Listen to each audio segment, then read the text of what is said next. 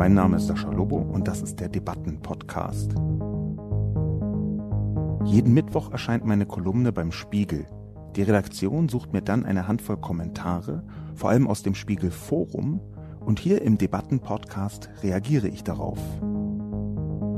Schöner Ansatz zur ernsthaften Kommunikation mit Menschen, die ihre Zweifel an Wirkung, Notwendigkeit und Unbedenklichkeit dieser neuen Impfung haben, sie erstmal der 5G-Verstrahlung zu bezichtigen, Herr Lobo. In der modernen Medizin passiert viel Mist. Das nicht mehr vorhandene Vertrauen wurde schon viel früher verspielt. Guten Tag und herzlich willkommen zu einer weiteren und übrigens auch der letzten Folge des Debatten- und Reflexionscastes heute mit einer Art Doppelfolge. Denn zum einen möchte ich schon auf den ein oder anderen Kommentar eingehen zum Artikel Impfdebatte, eine Frage von Leben und Tod. Zum anderen möchte ich aber auch die Auswertung der Umfrage nicht unberücksichtigt lassen das kann ich ja schon mal vorausschicken. Im ersten Teil werde ich also die Impfkommentare beantworten, einsortieren. Im zweiten Teil hat sich durchgesetzt die Frage, der Schwerpunkt des Debattencastes. Welche Erkenntnisse habe ich aus 3,5 Jahren intensiver Beschäftigung mit Kommentaren gewonnen? Das waren 57 Prozent der Menschen, die abgestimmt haben, die das wissen wollten. Es war eine ziemlich hohe, wie ich finde, Beteiligung. 1109 Leute haben sich daran beteiligt. Und das halte ich dafür, dass das nur im Podcast gesagt worden ist und ja ein ziemlicher Medienbruch ist, wenn man aus dem Podcast auf eine Seite geht, wo die URL nur angesagt wird und nicht klickbar ist, halte ich das schon für gar nicht so wenig. Vielen Dank also für diese sehr rege Beteiligung. Und mit diesen beiden Teilen im Podcast, glaube ich, ist es auch äh, eine faire Angelegenheit, dieses ganze Projekt, dieses ganze Podcast-Projekt zu beenden. Ich kann später, ganz zum Schluss vielleicht, nochmal so ein paar Sachen sagen, die aus den letzten Jahren vielleicht etwas übrig geblieben sind als äh, Botschaft, als Abschlussbotschaft an das werte Publikum. Aber fangen wir erst einmal an, ganz traditionellerweise, mit der Zusammenfassung der Kolumne. Impfdebatte. Eine Frage von Leben und Tod. 2021 wird das Jahr der Impfdebatte. Sie wird konkrete Auswirkungen haben, und zwar auf Leben und Tod. Aus diesem Grund ist eine Fragestellung absolut entscheidend. Wie bringt man möglichst viele Menschen dazu, sich impfen zu lassen? Es handelt sich also um eine Kommunikationsfrage, genauer um eine Frage der Wirkungskommunikation. Für die Kommunikation zur Impfdebatte ist es wichtig zu verstehen, dass auch Wissenschaft beim Publikum als Glaubenssystem funktioniert und eben nicht als strukturiertes Erkenntnissystem. Heruntergebrochen lautet die Frage aus Sicht des Publikums, wem glaube ich eher? Jens Spahn oder den aufgeregten Leuten im Telegram-Kanal, den mir meine Cousine zweiten Grades empfohlen hat. Stand 8. Dezember 2020 ist die Impfabsicht auf dem niedrigsten Wert seit Beginn der Erhebungen, unter 50 Prozent. Bei einem perfekt wirksamen Impfstoff würde die aktuelle Impfbereitschaft nicht ausreichen, um die Verbreitung des Virus zu stoppen. Der Verlauf der Impfdebatte wird darüber entscheiden, ob Deutschland Corona stoppen kann oder nicht. Für die Impfabsicht ist auch entscheidend, als wie groß das Problem empfunden wird, das die Impfung löst.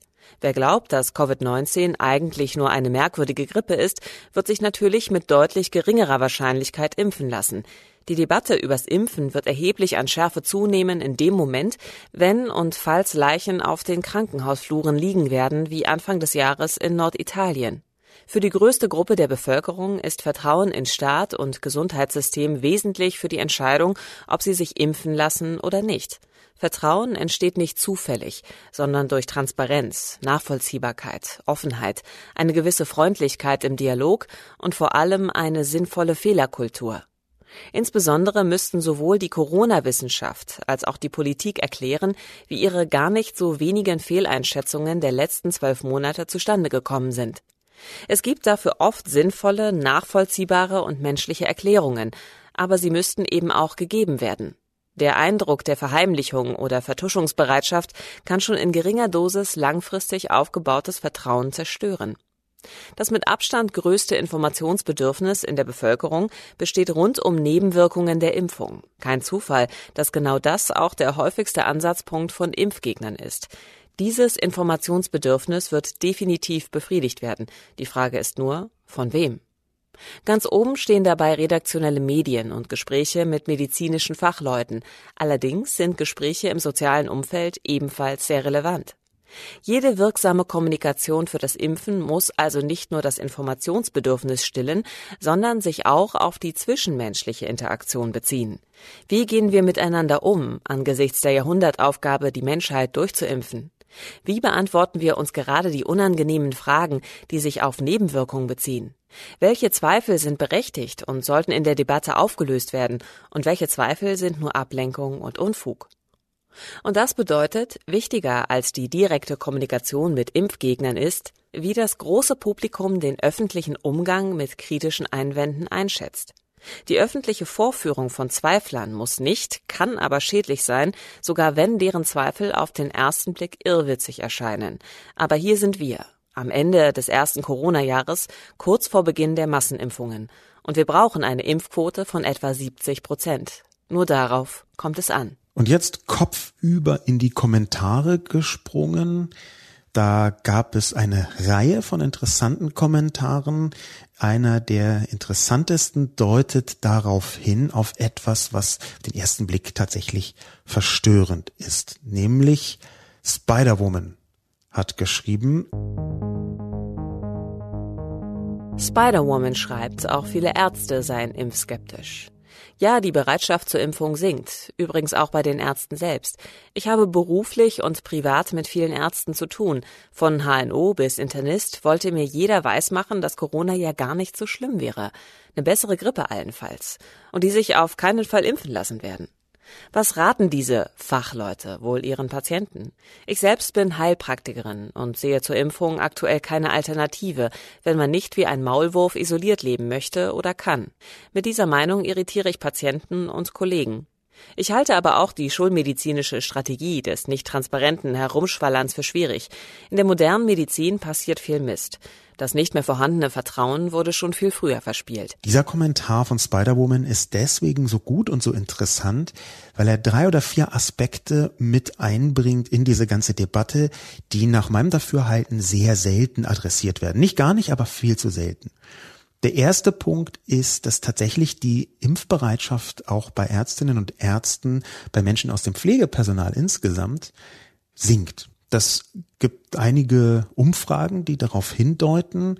Es ist aber tatsächlich auch so, dass ich mit relativ vielen Leuten kommuniziert habe aus diesem Gesundheitsbereich, vielleicht einem halben Dutzend etwa, die gesagt haben, ja, das, das stimmt tatsächlich. Da gibt es eine geringe Bereitschaft. Eine Person allerdings hat auch mitgeteilt, warum das so ist. Und das fand ich ziemlich krass und gleichzeitig etwas naja, bedrückend kann ich sagen.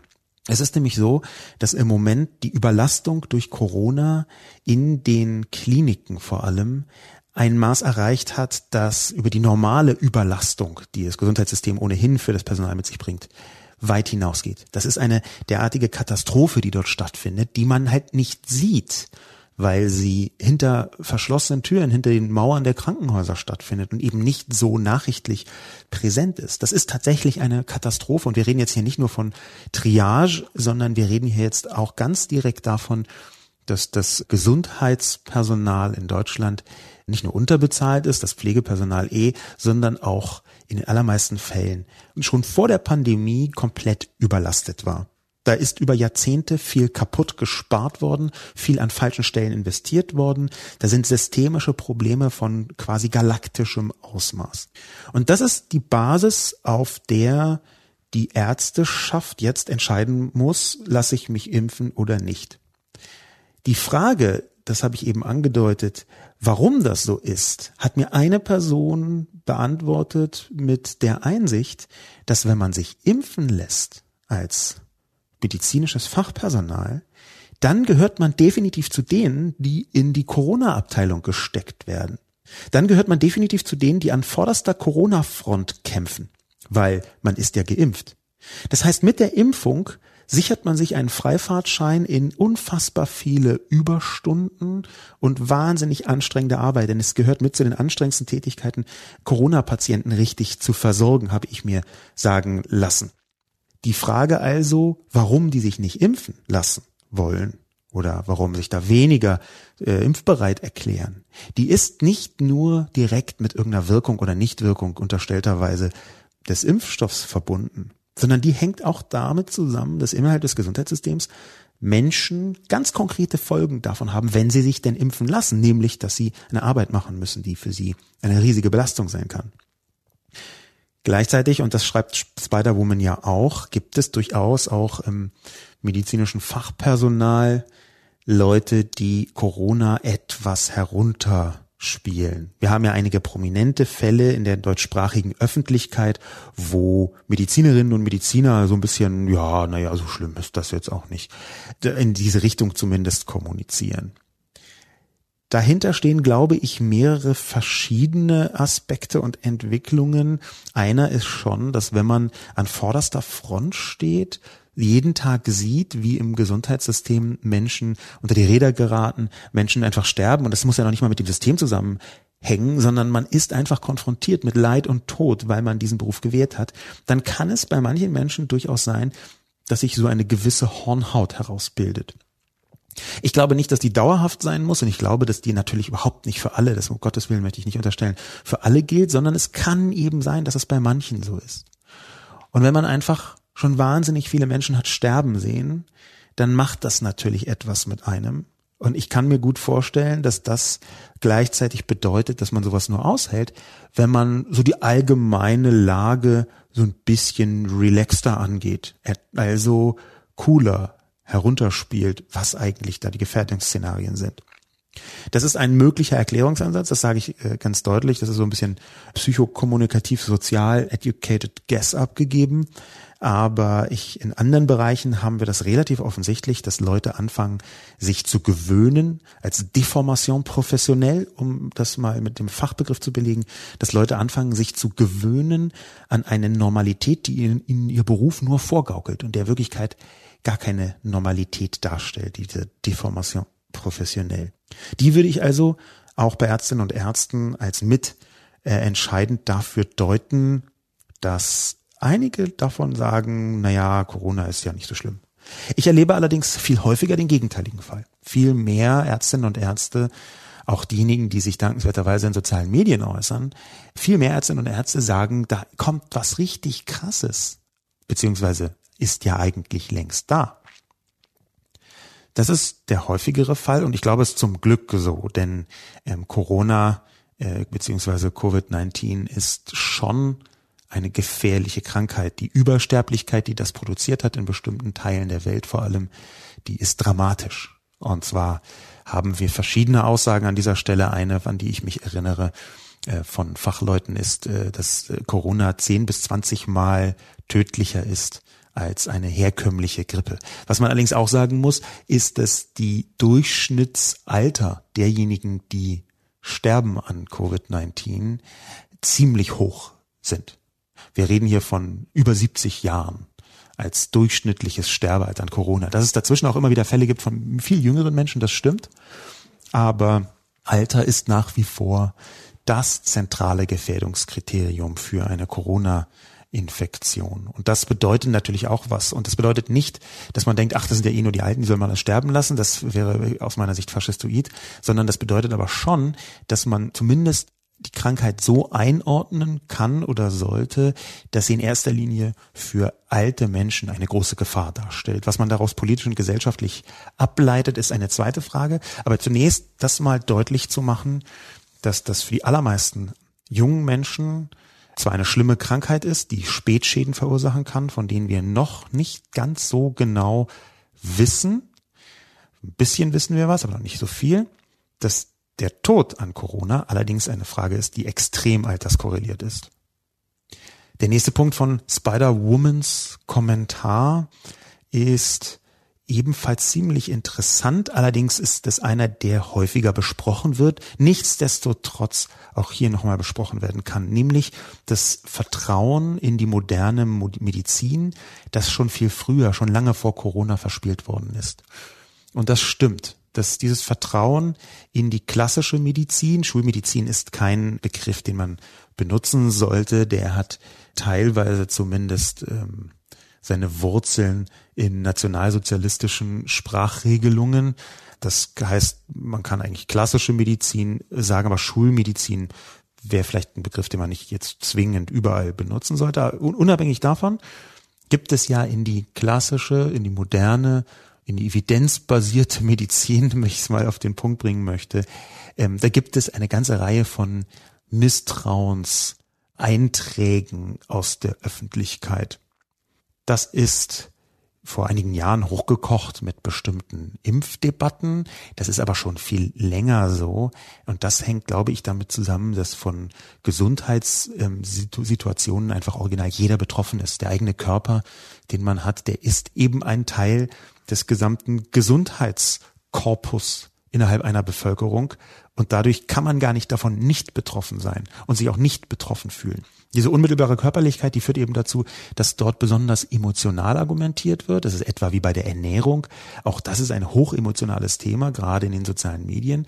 Und das hängt damit zusammen, dass die unmittelbare Betroffenheit häufig mit einer Ausgeliefertheit einhergeht, einer gefühlten Ausgeliefertheit. Ich weiß nicht, was in dem Essen drin ist, das ich zu mir nehme. Ich muss irgendjemandem vertrauen. Ich weiß nicht, ob dieses Medikament Nebenwirkungen hat. Ich muss irgendjemandem vertrauen. Und dieses Vertrauen, von dem Spider-Woman spricht, das ist in der Tat häufiger schon verspielt worden. Jetzt könnte man natürlich sagen, Moment, wie, wer hat es denn wo, wann verspielt? Und dann würde ich sagen, naja, Moment, das ist eine Metapher, das ist eine Metaphorik dafür, dass dieses Vertrauen systematisch hätte aufgebaut werden können. Es ist aber so nicht geschehen, man hat das so ein bisschen passieren lassen. Es ist zum Beispiel nicht so, dass zumindest bis vor ganz kurzer Zeit Ärztinnen und Ärzte in ihrem Studium ausgiebig lernen, wie genau man mit Patienten was, wo, wie, wann bespricht.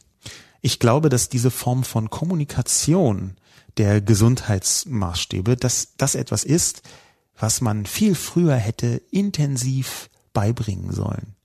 Gleichzeitig gibt es immer so eine Transparenzebene, die da mitschwingt. Wenn man das vielleicht aus dem eigenen Erleben kennt, Natürlich ist Transparenz eine schöne Sache, aber Transparenz ohne Bewertung, ohne Erklärung ist häufig eher noch abschreckend. Das ganz konkret im eigenen Erleben, wenn eine Ärztin einem dann sagt, ja, hier haben Sie ein äh, T3-Alumytase verbunden mit einem zweigradigen und so weiter, also man versteht, worauf ich hinaus möchte, dann ist das vielleicht transparent. Es ist aber nicht nachvollziehbar. Es ist nicht verständlich. Und hier haben wir in der Kommunikation, in der ärztlichen Kommunikation einen von sehr vielen Faktoren, wirklich nur einer von den vielen Faktoren, die dazu geführt haben, dass eine Vertrauensbasis langsam angefangen hat zu erodieren. Ich möchte das auf keinen Fall nur auf die Ärztinnen und Ärzte schieben, da ist sehr viel mehr System dahinter.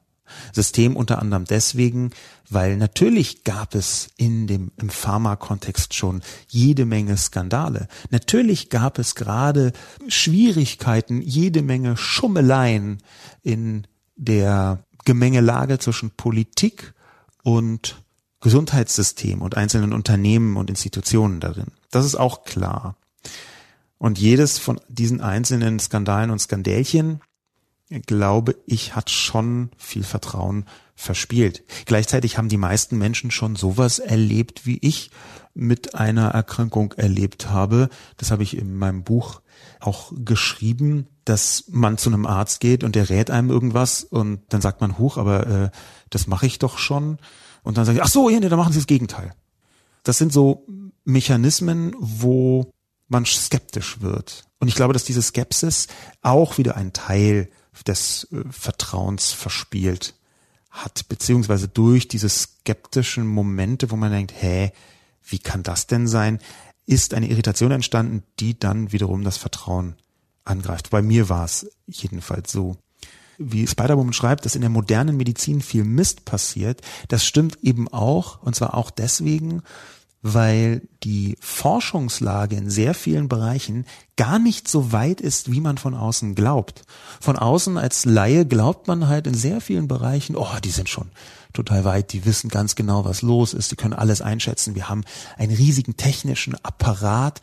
Es ist ja so, dass das manchmal aussieht quasi zu wie, wie Magie, was man da alles berechnen kann. Und dann wird in diesen, in diese Technologien, in diesen wissenschaftlichen Fortschritt ein selig machendes Moment hineingedacht. Das sehen wir jetzt ja auch bei der, bei der Impfdebatte, dass Leute glauben, der Impfstoff, dann wird alles gut und es kann sein, dass es besser wird, aber alles gut werden ist halt auch eine sehr relative Angelegenheit. Also, dass man glaubt, weil man es nicht versteht, glaubt man an Wunderkräfte oder geradezu magische Wunderkräfte. Und die können früher oder später nur enttäuscht werden. Vor allem dann, wenn, wie ich schon gesagt habe, die Forschungslage in sehr vielen Bereichen gar nicht so weit ist, wie man hofft. Das hat man bloß anhand dieser tollen Geräte und dieser Wahnsinnswissenschaft. Da hat man das bloß gedacht, dass das so wäre. Aber bei ganz, ganz vielen Krankheiten wissen wir, im Detail nicht, warum sie wie, wann, wo funktionieren. Wir können so ein bisschen an den Symptomen rumdoktoren, wir können so ein bisschen natürlich hier oder da äh, Linderung verschaffen, aber in ganz vielen Bereichen ist das bis jetzt so nicht bekannt. Was auch völlig normal ist. Das ist auch gar kein Vorwurf. Ähm, sondern ganz im Gegenteil. Ich bin froh, dass bei einem Teil der Krankheiten äh, man heute sehr genau weiß, was los ist und dass jeden Tag mehr Wissen entsteht. Aber man darf sich halt nicht daran täuschen zu glauben, dass dieses Wissen so umfassend ist, wie man es manchmal denkt. Es passiert wahnsinnig häufig, gerade bei Krankheiten, die nicht jeden Tag vorkommen, dass Ärztinnen und Ärzte sagen, ja, oh, da müssen wir erstmal ausprobieren, ob das überhaupt das ist und wenn ja, wie wir dagegen vorgehen können. Da gäbe es Möglichkeiten, aber ich kann es nicht versprechen. Das sind so Mechaniken, wo ganz klar ist, okay, da fehlt einfach noch viel Wissen. Und dadurch, das System Medizin von außen sehr allwissend aussieht. Und manche von den Leuten, die daran teilhaben, auch genau darauf reiten, auf so einem Gaul der Allwissenheit. Dadurch ist umso leichter, dass wenn das enttäuscht wird, Vertrauen verspielt worden ist. Es ist auch, glaube ich, eine Frage der Kommunikation, die im 20. Jahrhundert eben schwierig möglich war. Es gab noch nicht das Internet, die jetzt aber durch das Netz einfach eine neue Ebene bekommen sollte, aber eben nicht immer bekommt. Die Kommunikation zum Beispiel, was genau Nebenwirkungen sind, von welchem Medikament, die ist schon relativ lang mitten in der Arzt-Patienten-Kommunikation drin. Da gibt es ja Beipackzettel, da redet man drüber.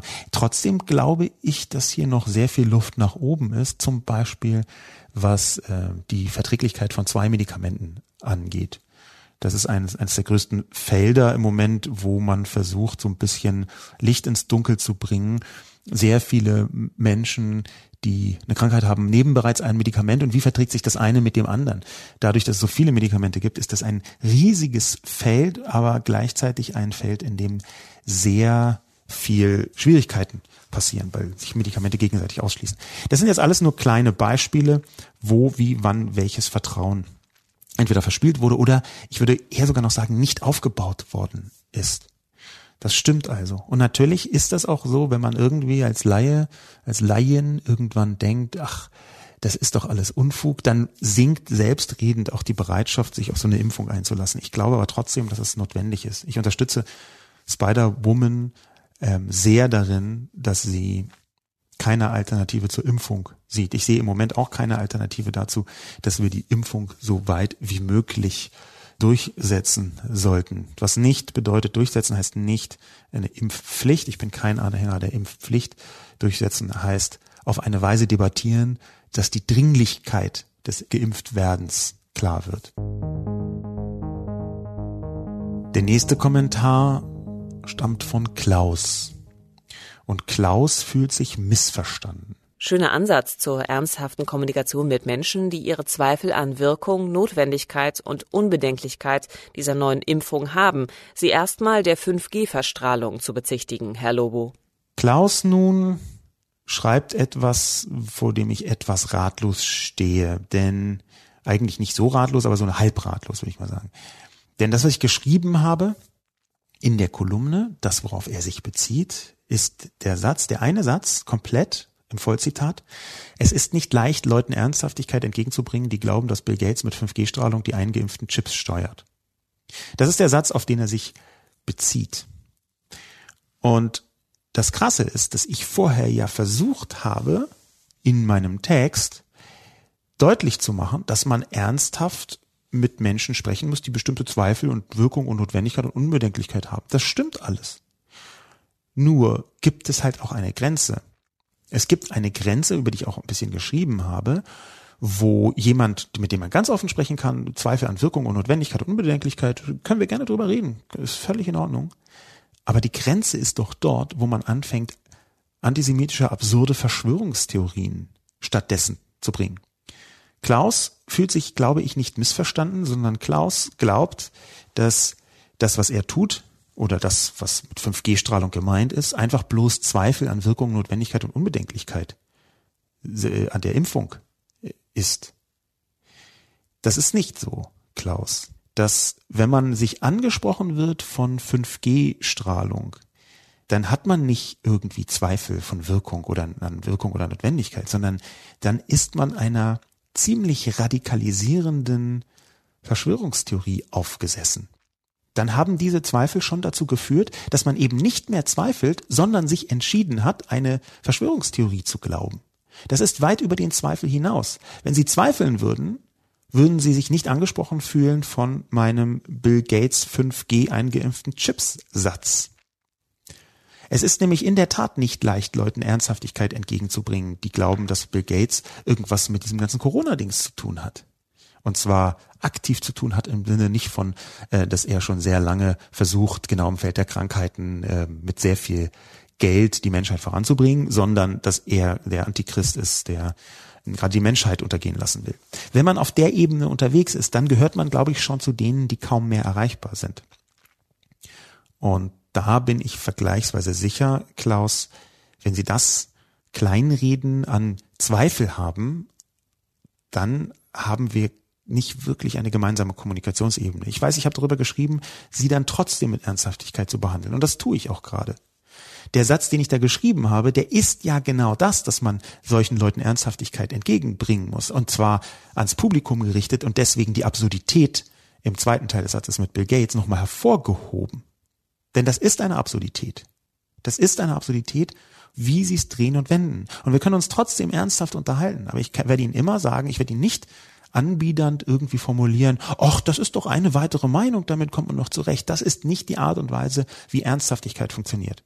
Ernsthaftigkeit bedeutet nämlich auch, dass man den Leuten eine gewisse Offenheit entgegenbringt und sie nicht behandelt wie Kinder, sondern sagt, lieber Klaus, wenn Sie wirklich glauben, dass Bill Gates mit 5G-Strahlung unterwegs ist, dann haben Sie ein Problem. Es könnte natürlich auch sein, dass Sie das komplett anders gemeint haben, Klaus. Das kann sein. Manchmal versteht man Sachen miss. Es kann auch sein, dass Sie wirklich einfach nur Zweifel daran haben und deswegen sich beschimpft gefühlt haben, als ich irgendwie von Bill Gates schrieb. Wenn das so wäre, dann würden Sie sich zu Unrecht hier beschuldigt fühlen. Denn ich meinte wirklich die Leute, die da over the top sind. Dass wenn Sie ganz normal, Klaus, einfach nur wirklich Zweifel daran haben, ist das wirklich unbedenklich, ist das wirklich wirksam, ist das wirklich notwendig, dann können wir darüber reden. Ich würde immer sagen, ja, das sieht im Moment sehr stark so aus, als sei es notwendig, weil ihr einfach Rekord äh, Infektionen haben, weil wir einfach Rekordzahlen haben an Menschen, die sterben, weil ähm, das öffentliche Leben in vielen Bereichen zum Erliegen gekommen ist, damit sich weniger Leute anstecken, damit weniger Leute sterben und weil bisher die klinischen Studien zeigen, dass es eine Wirkung gibt, und zwar eine ziemlich hervorragende Wirkung, 95 Prozent davon ist die Rede. Insofern würde ich sagen, natürlich, wir können gerne darüber diskutieren. Was Sie dann aber nicht tun sollten, ist Ihren leisen Zweifel, den Sie haben und den Sie diskutieren können, sofort in eine Extremform zu bringen und dann überzuspringen auf 5G. Das wäre fatal. Das bedeutet aber auch, dass wenn Sie einfach nur sagen wollen, hier, ich zweifle halt ein bisschen daran, können wir uns mal darüber unterhalten, das bedeutet aber auch, dass Sie dann missverstehen wollen. Denn ich habe das einfach nicht geschrieben, wenn man so leise zweifelt, dass man dann so 5G verstrahlter ist. Das habe ich aber nicht geschrieben, und gegen Leute, die missverstehen wollen, ist in vielen Fällen einfach kein Kraut gewachsen. Dahinter stehen häufig übrigens Schutzmechanismen. Man versteht etwas miss, möchte es missverstehen oder versteht es offensiv miss, um zum Beispiel die eigene Haltung schützen zu können, um zum Beispiel die eigene Emotionalität schützen zu können. Das passiert gar nicht selten. Und ich glaube, dass wir in Debatten, um langsam auf den zweiten Teil dieser Podcast-Sendung umzuschwenken. Ich glaube, dass wir in Debatten uns hüten müssen vor Leuten, die missverstehen wollen. Das ist natürlich immer auch ein bisschen eine Unterstellung. Ich möchte das Klaus nicht komplett unterstellen. Das ist eine Möglichkeit, die hier stattfindet. Aber das Missverstehen wollen, das ist etwas, was mit zu den toxischsten Eigenschaften in einer Debatte gehört. Dagegen kann man fast nichts tun, wenn das Gegenüber missverstehen will. Und das muss noch nicht mal so sein, dass das Gegenüber das aus Boshaftigkeit tut. Wie gesagt, das ist häufig eine Schutzfunktion eine Schutzfunktion, um eigene Überzeugungen aufrechterhalten zu können, obwohl man ein Argument gesehen hat, was da A schlüssig erscheint, B einigermaßen wahr zu sein scheint und C einfach komplett der eigenen Haltung widerspricht. Wenn man sowas entdeckt, dann hm, bleibt einem quasi nur noch die Flucht ins Missverständnis. Das kann passieren. Ich glaube, dass wir jetzt die letzten besprochenen Kommentare des Debattencastes mal nutzen können, um diese ganze Impfdebatte, die 2021 auf uns zukommt, nochmal zu fassen und grob zu umreißen. Ich glaube wirklich, dass diese Debatte groß wird. Ein paar Leute haben gesagt, nein, sie wird nicht so groß, wenn die wird nicht an Schärfe zunehmen, wenn da erst Tote rumliegen, dann werden die Leute schon einsichtig. Das glaube ich eher nicht. Ähm, das ist ein paar Mal so gesagt worden in sozialen Medien und auch im Spiegelforum. Ich glaube schon, dass sie an Schärfe zunehmen wird in dem Moment, wo klar ist, hier geht es um eine große Gefahr. Und zwar unter anderem deswegen, weil die Leute ganz unterschiedlich deuten, was denn die Gefahr sei. Häufig wird gesagt, na ja, die sterben ja gar nicht an Corona. Es gibt gar nicht Corona. Es gibt nur hier eine, eine Verschwörung. Und solche Leute, die fangen nicht auf einmal deswegen an zu glauben, oh, ich habe mich doch geirrt, wenn da mehr es mehr Tote gibt, sondern die fangen dann einfach an, komplett durchzudrehen, wäre jetzt meine Prognose. Ich glaube aber, dass diese Debatte scharf geführt werden wird ums Impfen. Ich war, das ist auch in der Kolumne verlinkt, im Jahr 2019 auf einer Impfgegner-Demo in Hannover, habe mit den Leuten dort gesprochen und war schon mindestens irritiert, wenn nicht sogar erstaunt, was für Perspektiven dort angeboten worden sind und wie wenig logisch konsistent irgendeine Haltung sein muss, damit Leute trotzdem die einfach komplett von vorne bis hinten kaufen. Ähm, das ist, ja, also vielleicht war es sogar auch gar nicht so richtig überraschend, sondern eher nur eindrucksvoll, aber ich glaube, dass diese große Debatte um Impfen deswegen so schwierig ist, weil sie so komplex ist, weil da so viele Punkte mit reinragen. Nicht nur die eigene Gesundheit, die Emotionalität, sondern eben auch die Corona-Situation. Und das muss man sich immer vergegenwärtigen. Corona ist eine Extremsituation für sehr viele Menschen. Eine Extremsituation, in der sie sich auch extrem fühlen, in der vielleicht ihnen extreme Sachen passieren. Wir haben ja mit Corona ziemlich eindeutig die Situation, dass ein Teil der Bevölkerung komplett kalt erwischt worden ist von einer radikalen Veränderung ihres Lebens. Wer zum Beispiel in der Gastro gearbeitet hat, wer zum Beispiel im Kultur- und Kreativbereich gearbeitet hat, für die oder für den war 2020 und wahrscheinlich auch Teile von 2021 in vielen Fällen ein komplettes Debakel. Leute, die sozialen Kontakt brauchen, Leute, die eine Regelmäßigkeit brauchen, Leute, die zu Hause vielleicht nicht optimale Bedingungen vorfinden, so dass irgendwie zwischen Homeoffice und Lockdown sie sich gar nichts Schöneres vorstellen könnten, als rund um die Uhr die zu Hause zu sein. Das sind alles Menschen, wo man merkt, okay, die spüren die Extremsituation Corona ganz deutlich bei sich selber. Und ich glaube, dass schon alleine deswegen diese Extremsituation dazu führen wird, dass die Debatte sehr stark hoch köchelt. Noch krasser als die bisherige Corona-Debatte.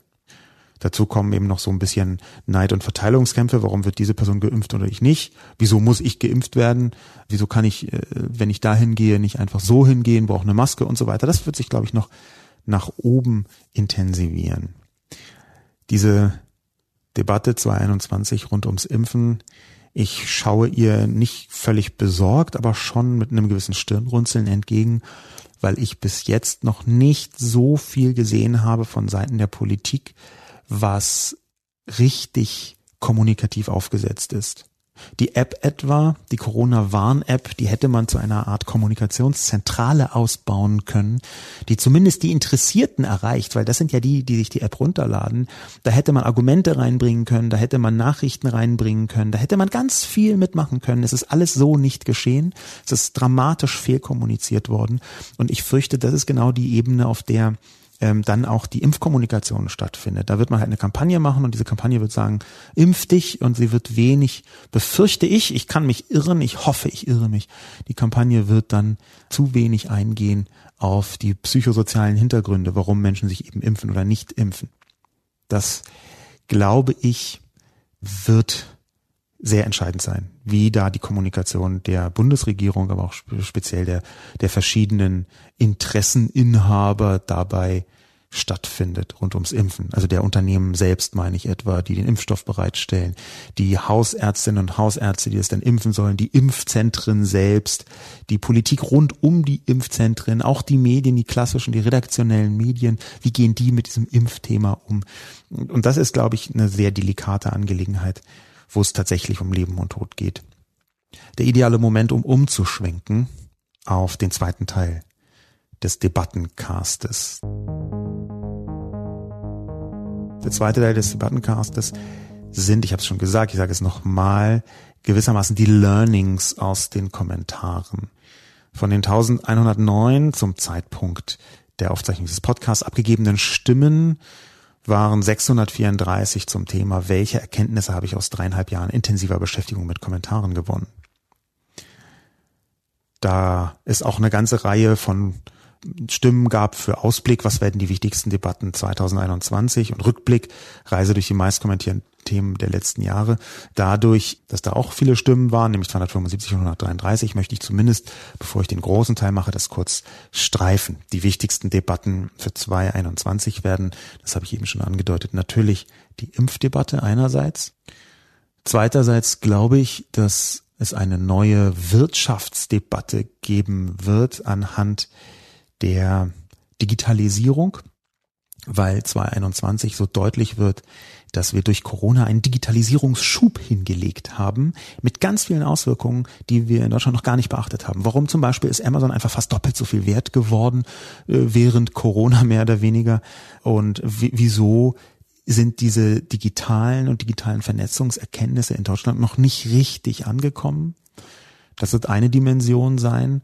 Ähm, wir werden den Wandel der Arbeit, glaube ich, als große Debatte haben, auch hier durch Corona, dass inzwischen die Leute checken, huch, Homeoffice geht ja doch irgendwie. Vielleicht könnte man das so ein bisschen beibehalten. Ist ja gar nicht so unangenehm in manchen Dimensionen. In manchen ist es schon unangenehm, aber in manchen eben auch nicht. Das wird, glaube ich, eine sehr große Debatte.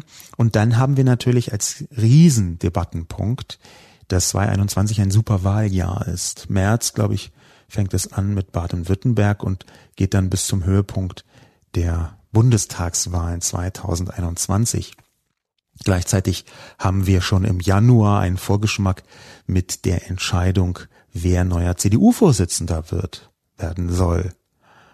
Das also, glaube ich, sind im Großen die Debatten, was das Land angeht, die nationalen Debatten, die internationalen Debatten. Da sehe ich, dass wir sehr heftig über China debattieren werden weil China 2021 aus Corona gestärkt hervorgehen wird und sehr viel offensiver weltpolitisch agieren wird, als sie das ohnehin bisher schon tun. Da bin ich vergleichsweise sicher, dass das so geschehen wird. Man wird sich sehr viel härter und strikter gegenüber China positionieren müssen, glaube ich, rein politisch gesprochen. Dass China gerade auch eine Art neues Post-Corona-Wirtschaftswunder hinzulegen scheint, was tatsächlich sein kann. Das ist eine zweite Angelegenheit, aber ich glaube nicht, dass die in so eine große Debatte mündet. Eine weitere große Debatte, die ich noch vergessen habe, was national angeht, wird wahrscheinlich digitale Bildung sein. Das große Debakel digitale Bildung, was leider Corona eben auch offenbart hat, das wird so heftig debattiert werden, noch heftiger als bisher schon. Das ist bisher schon eine große Debatte. Ich glaube, die wird noch sehr viel größer und auch giftiger geführt werden. Und ich glaube, die kann auch, die soll auch giftig geführt werden. Denn hier ist so viel versäumt werden. Hier muss auch mal ein bisschen ätzendes Gift versprüht werden, um einfach schon bewältigen zu können, was da für ein krasser Quark passiert ist in den Jahren, in den letzten Jahren.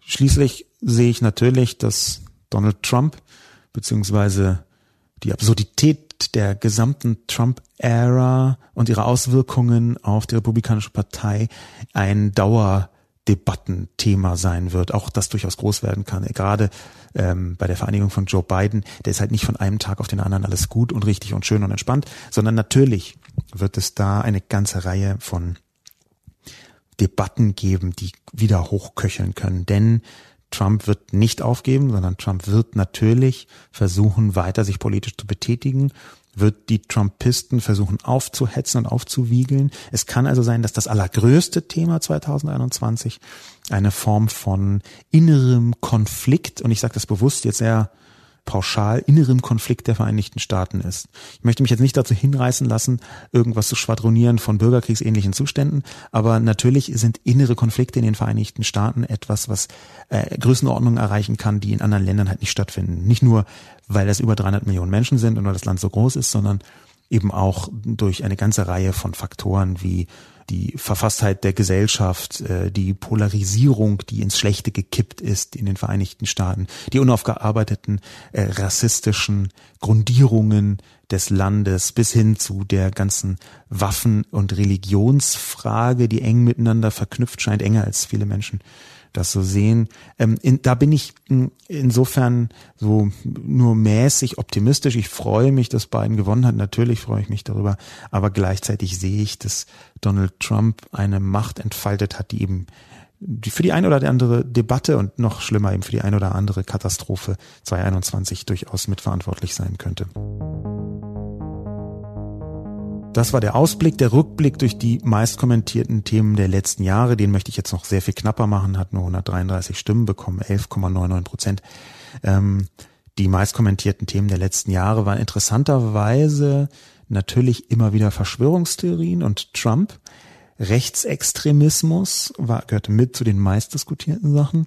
Allerdings eben auch so etwas wie soziale Medien und ihre Wirkung auf die Gesellschaft. Auch da wurde wahnsinnig viel diskutiert. Das sind so Risskanten der Kontroversität.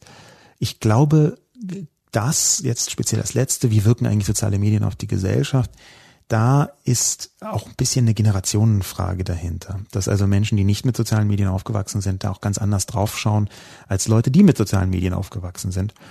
Trotzdem hat das so viele Leute umgetrieben, dass hierzu eine Vielzahl von Kommentaren stattgefunden haben. Ähm, interessanterweise war alles, was in Richtung Netzpolitik ging, nur ganz selten viel kommentiert, mit der Ausnahme des der urhebergesetzlichen Änderung, urheberrechtsgesetzlichen Änderung auf Seiten der EU. Da gab es wahnsinnig viel Feedback. Die meisten anderen netzpolitischen Sachen, die ich eben manchmal auch noch angerissen habe in den Kolumnen, die wurden eher wenig diskutiert. Das kann Zufall sein, das glaube ich aber allerdings nicht. Ich glaube, dass alles, was rund um Netzpolitik und Digitalpolitik ist, so ein bisschen aufgespreizt und diffundiert ist und eben nicht mehr so als einzelnes interessantes Fach betrachtet wird, sondern so tief in die Welt hineinragt, dass man das gar nicht mehr wahrnimmt als einzelnes, als einzelner Punkt. Ein, ein schönes Beispiel dafür ist, wird es, wenn man eben über, über sowas wie die äh, Sperren spricht, die Filter, die Upload-Filter, die sperren sollen, dass man bestimmte Sachen überhaupt hochladen kann, dann empfinden das viele Menschen aus der jüngeren Generation gar nicht mehr als netzpolitisches Thema, sondern eben als normales politisches Thema, als gesellschaftspolitisches Thema weil das ihr Alltag, ihr Leben ist. Das hat jetzt mit den irgendwelchen komischen Netzgeschichten gar nicht mehr so viel zu tun, ihrer Haltung nach, sondern es ist einfach Teil des Lebens. Man macht ja auch jetzt, wenn man irgendwie sagt, äh, Schuster sollen während Corona geschlossen sein, dann redet ja auch niemand von äh, Schuhmacherpolitik, Schusterpolitik. Das ist einfach relativ klar, das gehört jetzt einfach so gesellschaftlich dazu. Ich weiß nicht, ob die Metapher so gelungen ist, aber egal.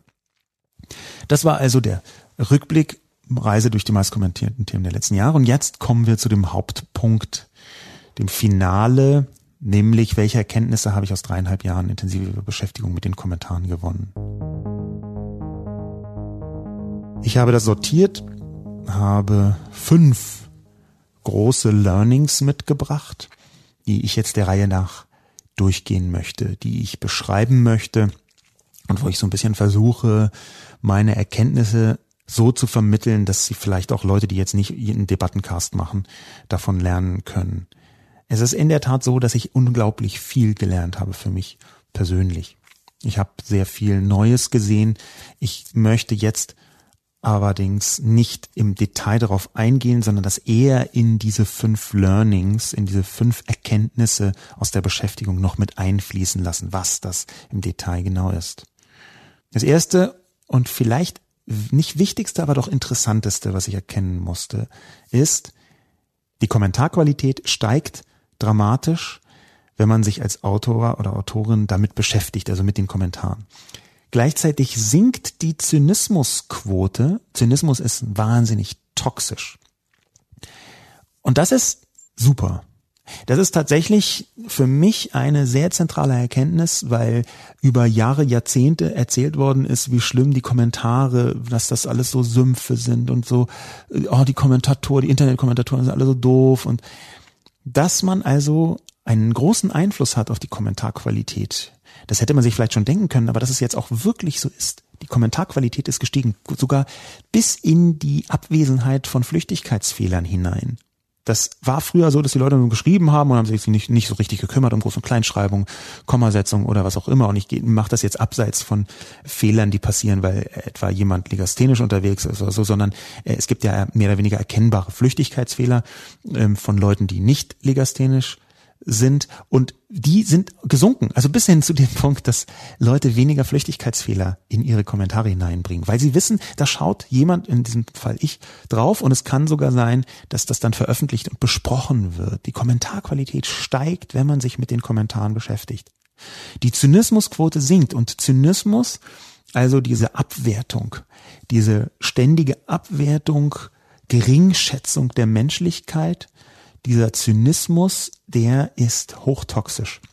Der kann tatsächlich ganze Kommentarspalten vergiften. Und das ist, glaube ich, noch nicht mal nur eine Metaphorik. Denn ich glaube inzwischen, dass es gehört zur ersten Erkenntnis dazu, dass Kommentarbereiche wie Biotope sind. Die können umkippen. Ein Kommentarbereich kann umkippen und ist dann für alle nicht mehr akzeptabel. Und dazu reichen schon drei, vier, fünf schwierige Kommentare, eben zum Beispiel welche, die richtig zynisch daherkommen. Kommentarbereiche sind so kleine digitale Soziotope, die wie so ein Tümpel auf einmal plötzlich ganz schlecht werden können und alle Fische sterben. Ich, ja, okay, hier verlässt die Metapher so den Rahmen ihrer Sinnhaftigkeit. Aber es ist doch eigentlich eine voll supere Erkenntnis, dass allein durch die Beschäftigung man die Qualität steigern kann und das Gift reduzieren kann. Und ich möchte jetzt überhaupt nicht sagen, dass das Spiegelforum, dass die Moderatorinnen und Moderatoren dort nicht einen super Job machen. Ganz im Gegenteil. Ich möchte ihnen sogar danken für ihren fantastischen Job, den sie machen, der sehr schwierig ist. Danke, liebe Moderatorinnen und Moderatoren aus dem Spiegelforum.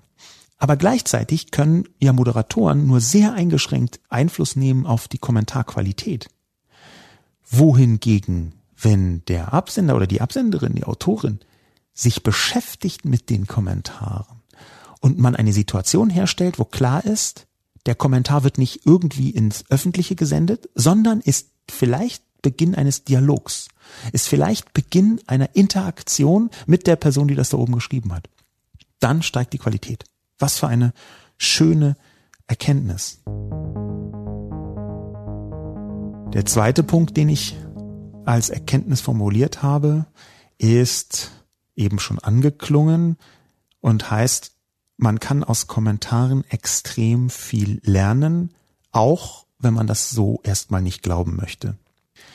Es gibt dazu eine Reihe von, auch von mir ganz persönlich für überraschend befundenen Suberkenntnissen dazu.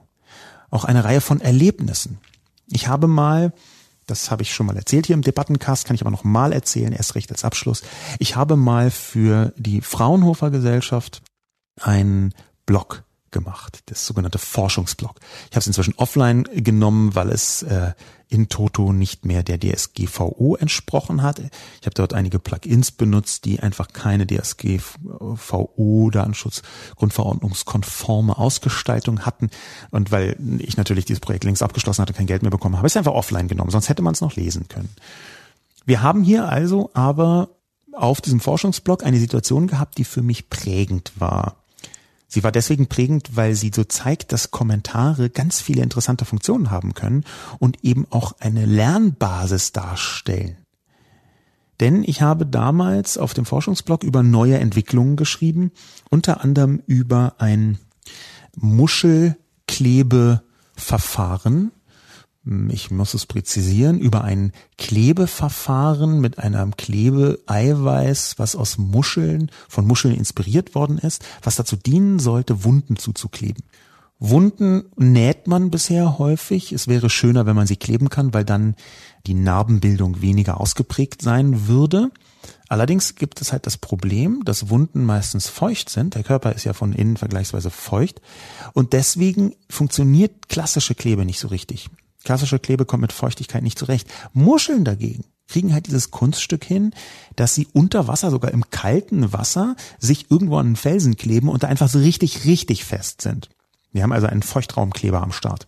Daraus hat man gelernt und das hat die Fraunhofer Gesellschaft versucht auf den Markt zu bringen und deswegen habe ich darüber geblockt, über diesen Muschelkleber, um den Sinnbogen jetzt auch deutlicher erkennbar zu machen für das lauschende, verwirrt lauschende Publikum. Darüber blogge ich also auf dem Forschungsblog und der erste Kommentar kommt von einem Mann, der sagt, und das stimmte auch, das habe ich recherchiert, ja, das ist ein ganz guter Artikel. Bis dahin las ich so und dachte, ja, okay, cool, danke, Bro. Ich habe es intensiv recherchiert, ich habe mit den Wissenschaftlerinnen gesprochen. Ich weiß, dass der Artikel gut ist, weil er stimmt, weil ich es recherchiert habe, weil es mein fucking Job war. Dann kommt er aber, macht er ein Komma und sagt, ja, ist ein ganz guter Artikel. Allerdings gibt es hier und da ein paar Punkte, die ich ergänzen möchte. Und ich denke, ja, cool, ein Man, Planning Man, der mir jetzt sagen soll, will, was wo Phase ist. Und dann kommt halt das Explosive, was mich tatsächlich auch geprägt hat, weil er dann schreibt, ich kann das beurteilen, weil ich vor zehn Jahren das Patent angemeldet habe. Boom. Er hat es dann sogar verlinkt und es stimmte. Ich habe es nochmal recherchiert, ich habe sogar nachgefragt. Das ist tatsächlich so, dass ich einen Artikel über ein wissenschaftliches Thema schreibe und ein neues Produkt und der Typ, der erste, der kommentiert, ist die Person, die vor zehn Jahren das Patent angemeldet hat. Will sagen, man kann aus Kommentaren nicht nur extrem viel lernen, auch wenn man das am Anfang gar nicht glaubt, sondern man muss davon ausgehen, dass dort draußen, wenn man irgendwas schreibt, dort draußen im Publikum immer irgendjemand ist, der unendlich viel besser Bescheid weiß. Das habe ich damals verstanden. Wenn man irgendwas schreibt, dann kann es immer sein, dass irgendein Kommentar von jemandem dabei ist, der exakt dieses Thema so gut kennt, dass man dagegen komplett, egal wie expertenhaft man unterwegs ist, verblasst. Das war in diesem Fall bei der Frauenhelfergesellschaft so in diesem Muschelkleber. Ich habe ganz ähnliche Erfahrungen aus diesen dreieinhalb Jahren rausgezogen. Es gibt in manchen Situationen Leute, die sich da high-end auskennen und die dann einfach reinkommentieren und die auch manchmal sagen, ist alles Quatsch. Das ist viel zu vereinfacht. Und manchmal stimmt das sogar. Es ist natürlich passiert mir das, dass ich Sachen zu stark vereinfache.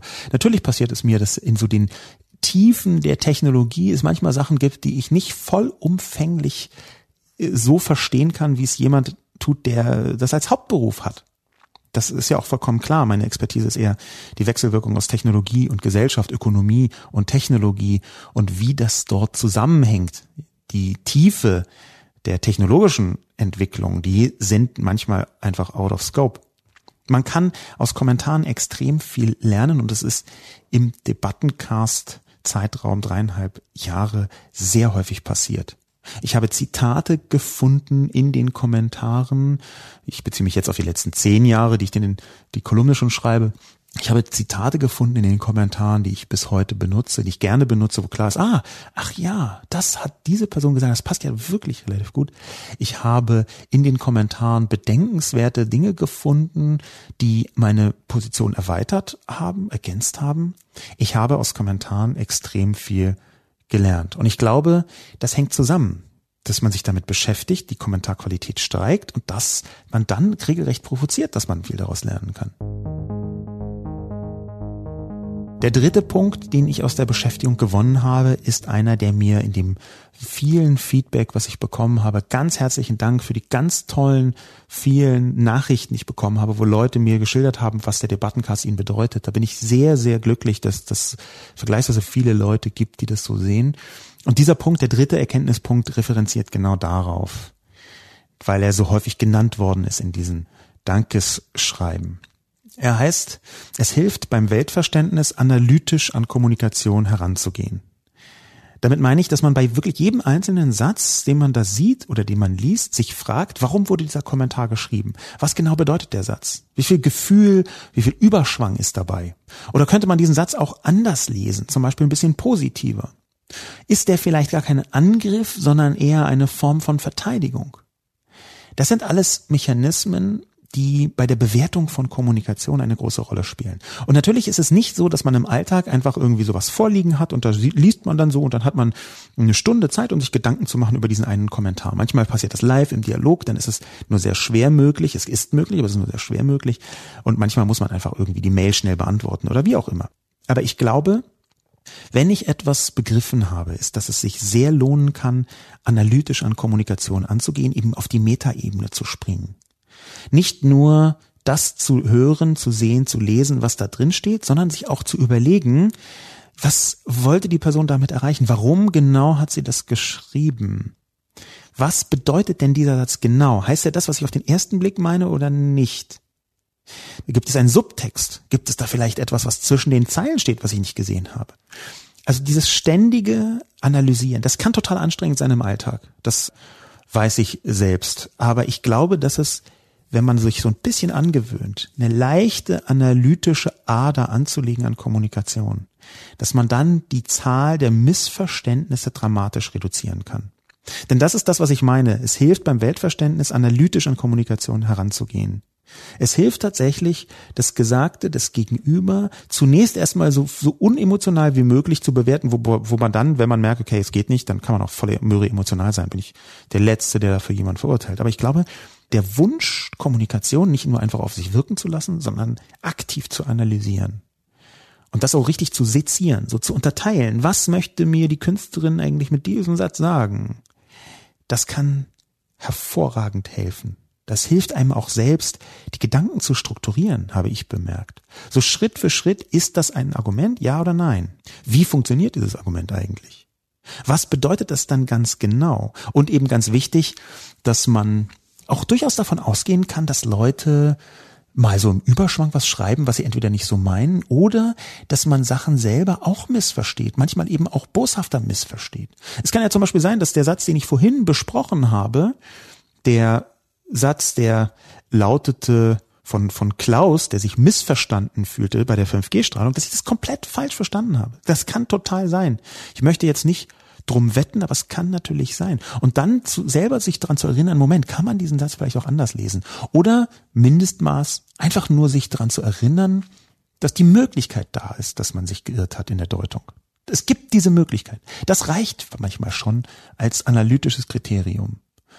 Will sagen, ah, vielleicht habe ich mich jetzt geirrt, kann sein, behalte ich mal im Hinterkopf. Das ist eine Vorform der Analyse, der analytischen äh, Herangehensweise an Kommunikation präziser gesagt, von der ich glaube, dass sie einem sehr viel bringen kann. Gerade so in einem beruflichen Kontext, wo es manchmal heikel ist, bestimmte Kommunikation zu betreiben, dann analytisch ranzugehen, aus purem Gold. Machen die meisten auch so halbautomatisch, das aber ganz bewusst zu machen.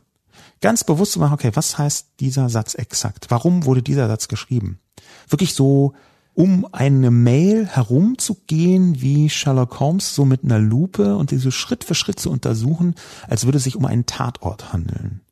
Das, glaube ich, kann weiterbringen. Das kann auch einfach in die komplette Hölle der Überinterpretation führen, aber mh, hm, vielleicht findet man da ja einen gesunden Mittelweg, ja, dass man nicht anfängt, überall nur noch zwischen den Zeilen irgendwelche Subtexte zu vermuten, die dann hervorspringen, hm, weil das ist manchmal auch einfach nicht so. Aber trotzdem das, auch das kann man ja versuchen, über die Analyse so ein bisschen sich dem anzunähern.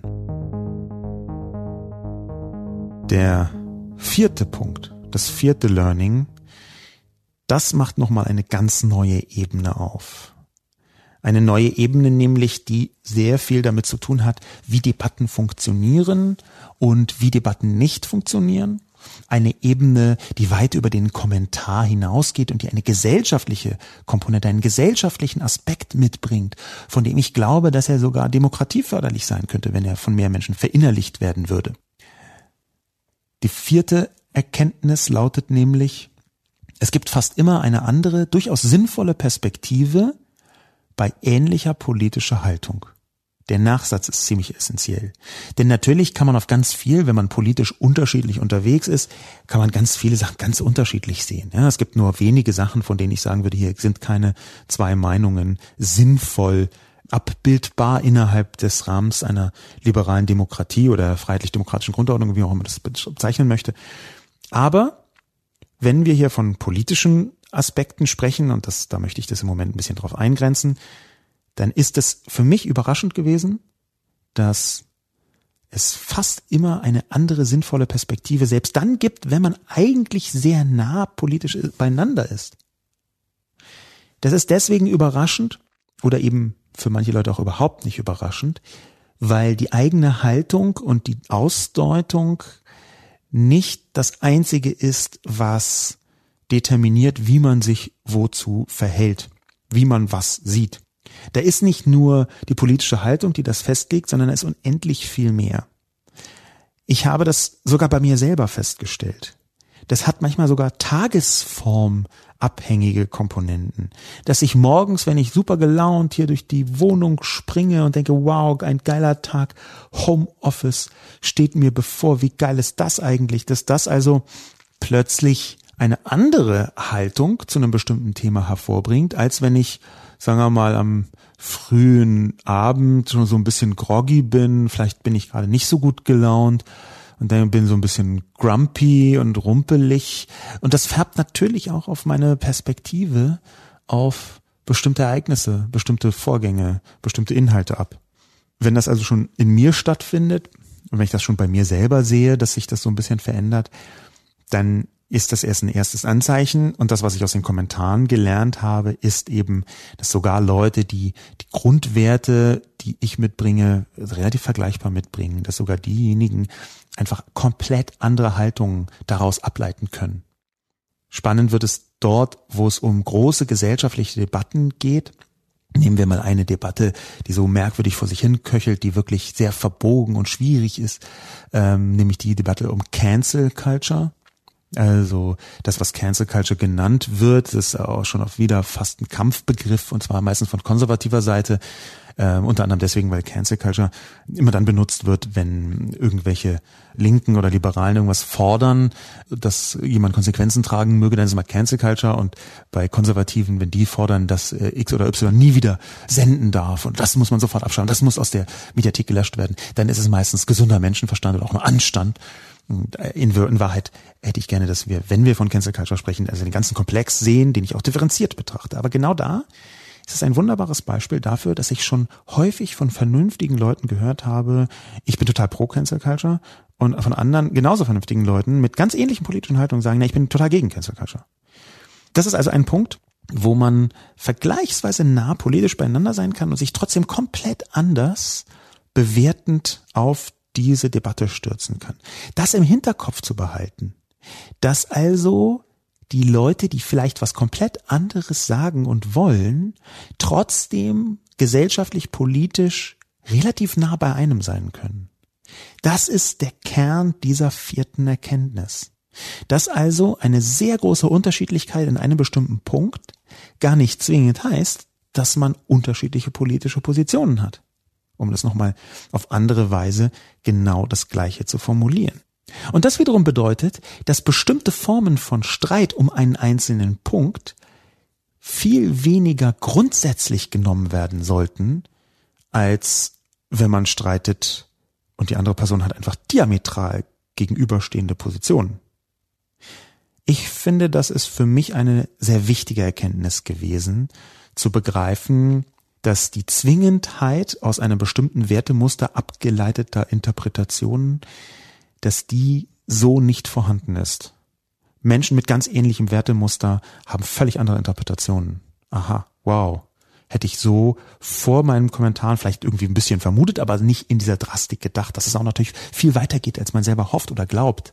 Das ist natürlich äh, gleichzeitig nicht nur eine interessante, sondern auch in anderen Bereichen auch eine traurige Formulierung, weil sie bedeutet, dass man im Zweifel weniger Verbündete hat, als man glaubt in einem Streit. Weil es immer noch Leute gibt, die einem ganz nahe sind, die aber trotzdem völlig anders gepolt sind in diesem einen Punkt. Das ist eine Erkenntnis, die auch mit dem Netz zu tun hat nämlich dass die Diversität der Meinungen und die Nichtkonsistenz der Meinungen bei Leuten, die einem nachschienen, dass die manchmal so groß ist, dass man denkt, um Gottes Willen, der, äh, es ist super, wir sind auf einer Linie, wir wählen beide gleiche Partei, wir sind beide beruflich auf dem gleichen, wir haben ganz viele Haltungen, wir spenden für die gleichen Organisationen. Aber auf der Zielgeraden ist man dann an einem Punkt doch komplett diametral unterschiedlich. Sagen wir mal, die eine Person ist begeisterter Anhänger von Homöopathie und die andere findet es unfassbar schlimm. Solche Mechanismen überwinden zu können. Das kann vielleicht dabei helfen, wenn man sagt, wir betonen eher die Punkte, in denen wir uns annähern, in denen wir ähnlich sind oder sogar gleich sind und versuchen die Punkte, in denen wir uns nicht gleich sind, so ein bisschen nicht beiseite zu legen, aber ein bisschen geringer einzuordnen in der Relevanz für unsere direkte kommunikative Beziehung. Vielleicht ist darin verborgen eine Einsicht, vielleicht ist darin verborgen auch eine Mechanik weit über die Einsicht hinausgehen, eine gesellschaftliche Verfahrensweise, dass wir die Debatten, dass wir die kommenden Debatten vielleicht ein bisschen trennen müssen von den zwischen Grundwerten, über die man debattiert, und den einzelnen Punkten, wo man unterschiedlicher Meinung ist. Dass man, um konkret zu werden, angenommen, es würde jetzt im Mai 2021 debattiert werden über eine Impfpflicht. Man merkt, es lassen sich zu wenig Leute. Ja, wir machen eine Impfpflicht. Ja? Es wird zwar gesagt, auf gar keinen Fall, aber es kann ja sein, dass da eine Debatte kommt. Nennen wir es einfach mal so. Ist ja sehr hypothetisch, weil ich auch nicht glaube, dass das irgendjemand tun wird. Aber wenn die Debatte käme, dann könnte es sein, dass es sinnvoll ist, sie wirklich nur auf die Impfpflicht zu fokussieren und da Vor- und Nachteile abzuwiegen und da auch den anderen Leuten nicht zu unterstellen, dass wenn sie für eine Impfpflicht sind, sie sofort einfach faschistoide, autoritärhörige Knalldackel sind, dass wenn sie gegen eine Impfpflicht sind, vielleicht nicht sofort zu unterstellen, dass sie den Tod von Zehntausenden Menschen fahrlässig oder sogar begeistert in Kauf nehmen, weil sie eben auch auf eine Art Faschisten sind, die äh, Leben gering schätzen, wenn es zu schwach ist, von alleine zu über und so weiter und so fort fort. Das könnte ein Learning, eine Kenntnis sein, das vielleicht in einer demokratischen Debatte einen wirklich voranbringt. Dass wenn man sich in einem Punkt unterscheidet, man sich vielleicht in ganz vielen anderen nicht unterscheidet. Schließen möchte ich mit dem fünften Punkt, der fünften Erkenntnis. Es ist für mich die größte Erkenntnis, auch wenn sie banal daherzukommen scheint. Aber ich habe sie trotzdem formuliert, weil sie nicht nur eine gewisse Banalität beinhaltet, sondern auch eine Hoffnung. Und ich glaube, ich möchte diesen Debattencast hoffnungsvoll beschließen. Ich möchte diesen Debattencast beschließen als dreieinhalbjähriges Experiment der intensiven Beschäftigung mit den Kommentaren. Ich möchte ihn beschließen als etwas Positives in die Zukunft gewandtes. Die Welt ist halt schon einigermaßen shitty gerade unterwegs in vielen Bereichen. In manchen hat sie sich verbessert, in vielen aber auch nicht. Und trotzdem möchte ich etwas Positives mit für die Zukunft bringen. Ich möchte, dass 2021 ein besseres Jahr wird und wir alle daran arbeiten, dass wir ein besseres Jahr bekommen. Diejenigen, die daran arbeiten können jedenfalls. Und ich glaube, dass dazu auch eine positive Perspektive, ein Ausblick gehört. Wenn man optimistisch herangeht, ist die Chance größer, dass man vielleicht auch positive Sachen bewirken kann. Ich weiß übrigens, dass das kontrovers diskutiert ist. Es gibt Menschen, die sagen, nur Pessimismus führt zu positiven Ergebnissen. Ich möchte das jetzt kurz ausblenden, diese Argumentation, und sagen, was der fünfte positive Punkt ist, den ich mitnehme, den ich zur Verfügung stellen möchte, die Erkenntnis, die ich gewonnen habe. Und sie heißt, und so simpel ist es tatsächlich, Argumente sind Macht. Argumente sind Macht. Bedeutet, dass man Leute zum Umdenken bringen kann durch diese Macht der Argumentation. Übrigens mich auch. Ich habe das an mir selber erkannt, an mir selber gesehen und gemerkt. Ja, das kann tatsächlich so sein, dass es Argumente, äh, dass Argumente auftauchen, die mich zum Umdenken bringen, die Leute zum Umdenken bringen. Und das ist deswegen eine so großartige Nachricht, weil es bedeutet, dass man suchen kann nach Argumenten, die funktionieren, dass es eine Möglichkeit gibt zu verändern. Es gibt eine Möglichkeit, die Welt zu verändern. Es gibt eine Möglichkeit, die Gesellschaft zu verändern. Es gibt eine Möglichkeit, die Denkweisen von verschiedenen Menschen weiterzubringen. Hier möchte ich gar nicht von Manipulation sprechen, denn Argumente sind ja nichts in den allermeisten Fällen, was man jemandem wie eine Keule überzieht und dann liegt er da flach oder halbtot da, sondern Argumente sind etwas, was man zur Verfügung stellt und die Person gegenüber nimmt sich das oder nicht, kann etwas anfangen damit oder nicht. Argumente sind Macht. Argumente sind deswegen Macht, weil sie tatsächlich Veränderung bewirken können. Und das ist nichts anderes als eine Liebeserklärung an die liberale und deliberative Demokratie. Die deliberative Demokratie, die nichts anderes bedeutet, als dass Debatten eine Wirkung haben. Dass Debatten eine demokratische Wirkung haben können, weil sie Politik beeinflussen können, weil sie die Art und Weise, wie eine Gesellschaft verfasst ist, beeinflussen können. Ich habe diesen Debattencast ja nicht zufällig gemacht, sondern weil ich glaube, dass nach wie vor die Debatte ein extrem wichtiges Instrument ist in liberalen Demokratien, um Politik mitzugestalten. Fast so wichtig wie Wahlen, vielleicht sogar noch wichtiger, vielleicht muss man auch überhaupt gar keine Wichtigkeitshierarchie aufbauen, sondern beides ist wichtig. Aber Debatten haben eine so große und so tiefe Wirkung, was man im Negativen ja immer sofort sieht, aber man kann es auch im Positiven sehen. Im Negativen wäre das simpelste Beispiel, dass solche Knalldackel wie Pegida dass solche Leute wie rund um die AfD zum Beispiel es geschafft haben, über die Debatte einen Rechtsruck hinzubekommen, der bis in die Parlamente wirksam war. Und das waren ja Debattenmechanismen. Das war ja Geschrei und Getöse. Debatte muss man, fürchte ich, so weit fassen, dass das dazugehören kann. Vielleicht nicht sollte, aber doch kann, dass Leute Fake News verbreiten, die dann irgendwann eine Wirkung haben, weil sie Eingang finden in das öffentliche Bewusstsein des Publikums. Aber spätestens mit diesem Rechtsruck ist deutlich geworden, dass Debatten eine Wirkung haben. Und jetzt haben wir aber einen positiven Aspekt davon, nämlich, dass man mit Argumenten Menschen erreichen kann. Wieder so banal, wie es sich anhört. Es ist aber doch trotzdem etwas, was man immer wieder sagen muss, weil ich mit so vielen Leuten gesprochen habe, die gesagt haben, es ändert sich nichts und ich sage es hunderttausend Mal und es passiert nichts. Und dann sage ich doch, ich weiß ganz genau, liebe Person XY, du hast das schon hundertmal erzählt. Und dir ist inzwischen langweilig und du hast gezweifelt daran. Du hast es so oft gesagt, es ist nichts passiert. Scheinbar. Tatsächlich wirkt das. Tatsächlich ist es so, dass es ganz häufig eine Wirkung gibt. Manchmal ist sie sehr langsam, manchmal ist sie nicht da, das ist schon so, aber oft ist sie halt doch da. Manchmal ist die Wirkung so langsam, manchmal geht sie in eine andere Richtung, manchmal äh, meandert sie hin und her.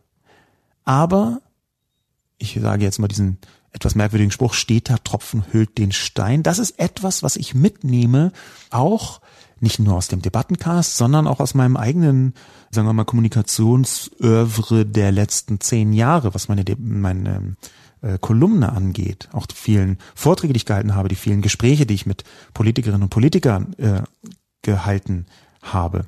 Argumente sind Macht und das sollte uns hoffnungsfroh stimmen weil es bedeutet, dass wir mit dem Wort die Welt verändern können, wenn es richtig aufgestellt ist. Durch Nachdenken und durch Formulieren kann man die Welt viel besser prägen, als die meisten guten Leute das glauben. Ich sehe so viel Verzweiflung da draußen. Aber nein, das ist, das muss nicht sein, diese Verzweiflung. Denn es funktioniert. Weltverbesserung mit Hilfe des Wortes funktioniert, auch wenn die Leute immer wieder glauben, ach, es hat da doch keinen Zweck.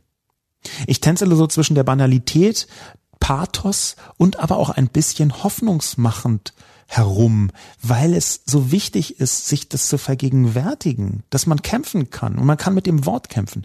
Man kann mit dem Wort so kämpfen, dass es am Ende zu einer Verbesserung der Welt, einer Verbesserung der Gesellschaft führt. Und das möchte ich erstmal ganz wertneutral sein, weil das natürlich Verbesserung der Gesellschaft ist für viele Leute sehr unterschiedlich. Ja, ist jetzt irgendwie das, das Verbot von, äh, sagen wir mal, SUVs, ist für den einen irgendwie die geilste Angelegenheit der Welt. Es wird sofort super viel besser für die andere Person. Es ist einfach eine Katastrophe und total schwierig und ganz schlimm und eine Verschlechterung der Welt. Aber deswegen formuliere ich das erstmal ohne näheren Inhalt.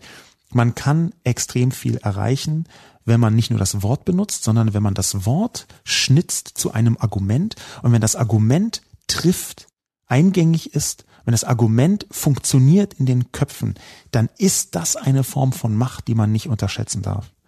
Das habe ich gelernt im Debattencast, nicht nur im Debattencast zugegeben, sondern auch einfach in den letzten zehn Jahren, die ich mit der Spiegelkolumne in der Öffentlichkeit stehe, habe ich es umso stärker äh, gelernt, dass dort eine Wirkung möglich ist, aber eben nicht nur, wenn man eine Spiegelkolumne hat, sondern auch im Kleinen, auch im Forum, auch in dem normalen Kommentar, auch im Alltag ist die Kraft des Arguments eine, auf die man setzen kann. Ich freue mich abschließend sehr, dass so viele Leute nicht nur den Debattencast gehört haben, sondern mir auch gespiegelt haben, dass sie etwas davon hatten, dass sie das regelmäßig gehört haben, auch wenn das vielleicht manchmal ein bisschen verkopft war, ein bisschen anstrengend, ein bisschen überintellektualisiert, ein bisschen verquatscht, ein bisschen eindimensional, dadurch, dass ich am Ende dann doch nur eine Person bin und ein bisschen auch mit mir selber rede oder so ins Nichts rede. Aber das alles kann man, glaube ich, beiseite legen und sagen, ich bin sehr dankbar dafür, dass so viele Menschen aus dem Publikum den Debattencast regelmäßig gehört haben. Im nächsten Jahr werden andere Dinge passieren, sage ich mal ganz nebulös. Es ist nicht so, dass ich für die Podcast-Landschaft komplett verloren sein werde. Wenn man mir etwa auf Twitter folgt, dann wird man mit 100%iger Sicherheit mitbekommen, was ich da mache. Das wäre twitter.com slash Sascha Lobo, wo ich das alles bekannt geben werde. Ich bin sehr dankbar dafür, dass ich diesen Debattencast machen konnte, dass ich so viel Feedback bekommen habe, dass ich so viele schöne Qualitätsbeleidigungen bekommen habe. Der Debattencast hat sich schon alleine gelohnt, weil ich eine Vielzahl von Qualitätsbeleidigungen bekommen habe, die man sonst gar nicht auf dieser, in dieser Ebene auf sich beziehen könnte. Das war großartig, wirklich großartig. Ich glaube, dass der Debattencast mir persönlich auch sehr viel gebracht hat weil er meinen Geist etwas geöffnet hat. Vorher hatte ich sehr häufig den Eindruck, dass dort draußen eine nur eine geringe Zahl von Leuten ist, die überhaupt vernünftig argumentieren können. Der Debattencast hat mir gezeigt, eigentlich sind es wahnsinnig viele.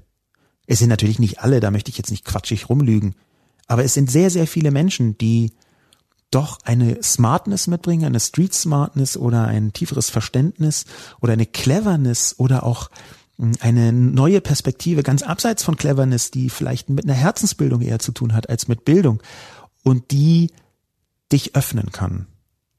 Es sind so viele gute Leute da draußen.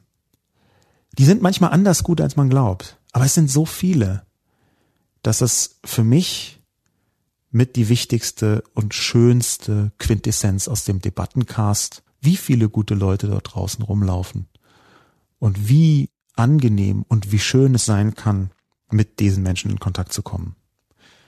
Vielen Dank für dreieinhalb Jahre Zuhören. Vielen Dank für dreieinhalb Jahre intensives Feedback.